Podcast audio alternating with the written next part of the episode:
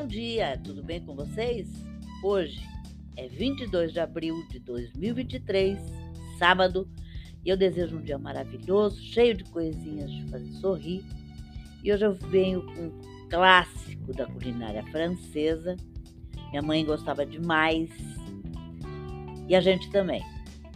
É uma sopa de cebola, a soupe l'oignon. E os ingredientes que você vai precisar para esta receita, para quatro porções. Se você tiver mais gente para comer, você dobra ou triplica.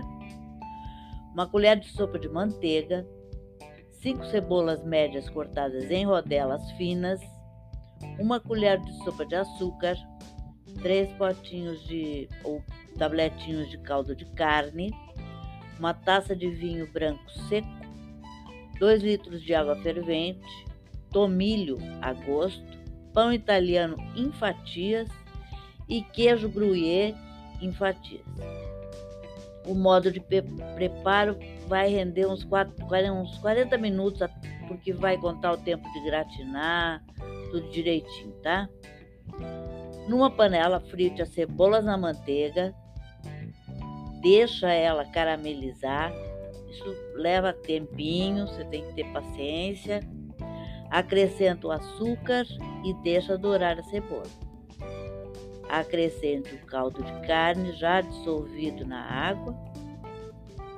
Deixe cozinhar por aproximadamente 10 minutos, mexendo sempre para não queimar.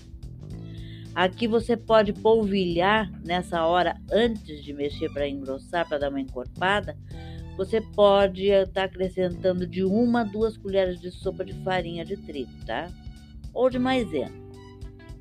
Eu, pessoalmente, prefiro a maisena. Acrescente o vinho branco e deixa reduzir. Vai misturando bem, deixando evaporar, deixa ferver e deixa reduzir. Apague o fogo, acrescente aí o tomilho. Não é necessário sal por causa do, do caldo de carne, né? Mas você dá aquela experimentada básica para ver se tá bom de sal. Se não tiver do teu gosto, você acrescenta um pouquinho mais. Vai, vai devagar.